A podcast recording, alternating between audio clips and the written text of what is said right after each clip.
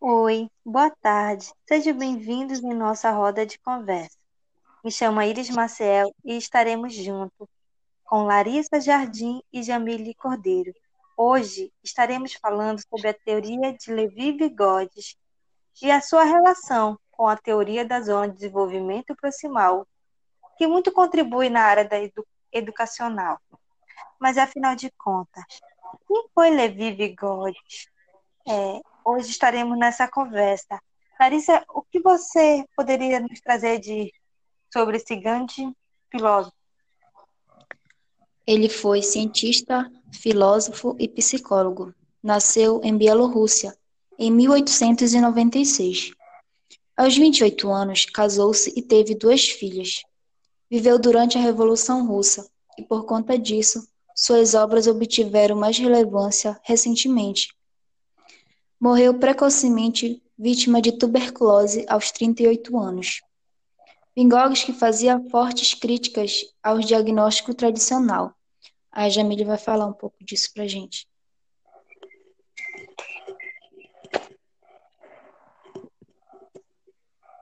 Os critérios de QI, em sua época, eram avaliados de acordo com a idade cronológica do indivíduo. Assim, o teórico ressaltava, apresentava fatos que esta ideia estava equivocada, pois indivíduos de mesma idade poderiam apresentar desempenhos diferentes e vice-versa. Vygotsky formulou em 1920 a teoria de, da zona de desenvolvimento proximal, ZDP. A Iris vai falar sobre a zona de desenvolvimento proximal. Explica um pouco, Iris, sobre isso. Tá. É dentro desta teoria que ficou o conceito de imitação, onde afirmou que não era um processo meramente mecânico. Ela oferece a oportunidade da reconstrução interna daquilo que o sujeito observa externamente, um dos possíveis caminhos para aprendizado, um instrumento. Com ela, a criança é capaz de realizar operações que ultrapassam o limite de sua capacidade, o desenvolvimento da imitação, da aprendizagem. Contudo, o sujeito só consegue imitar aquilo que está no seu nível de desenvolvimento. Com isso, a escola deve promover situações que permitem a imitação, a observação e a reprodução de modelos, porém de forma contextualizada e não vazia, fora de contexto. O que seria ZDP e a de brincadeira para Vygotsky? Larissa? Vygotsky acredita que a criança, em seu início, na pré-escola para ser mais específico, afirma que o brincar estimulava a criatividade e a aprendizagem, onde o brinquedo é a zona de desenvolvimento proximal da criança. Assim, brinquedo como impulsionador do desenvolvimento. Ele se refere ao desenvolvimento cognitivo e também ao desenvolvimento emocional. ZDP é a inter interação entre conceito cotidianos e científico. Eu passo a fala agora para a Jamile. É, Vygotsky acreditava que existiam dois tipos de conceitos. Os conceitos que são de mundo que todo ser humano adquire na vida cotidiana.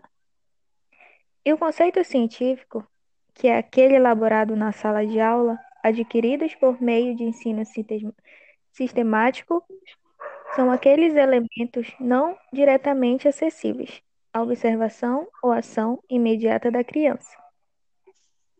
Mas afinal, o que é a ZDP? A Iris vai explicar o que é a ZDP para nós. A ZDP é a Zona de Desenvolvimento Proximal. Ocupa um lugar central no desenvolvimento da aprendizagem sociocultural ou sociohistórica. Permite conhecer as possibilidades do sujeito e reforçar as suas relações. É resultante da atividade individual em um processo interpessoal com seu meio histórico e social tem função mediadora no intervalo entre dois níveis, o desenvolvimento real e desenvolvimento potencial. A Larissa vai falar um pouco sobre isso para nós. Desenvolvimento real é determinado por aquilo que a criança é, é capaz de fazer sozinha, porque já tem o conhecimento consolidado. Nível de, de, de desenvolvimento proximal é a capacidade de desenvolver tarefas com o apoio dos colegas, adultos ou materiais. Assim, é o caminho que percorre para desenvolver funções em processo de amadurecimento e de constantes transformações. Desenvolvimento potencial de respeito ao que a criança consegue realizar de forma assistida, que ainda está próximo, mas ainda não foi atingida.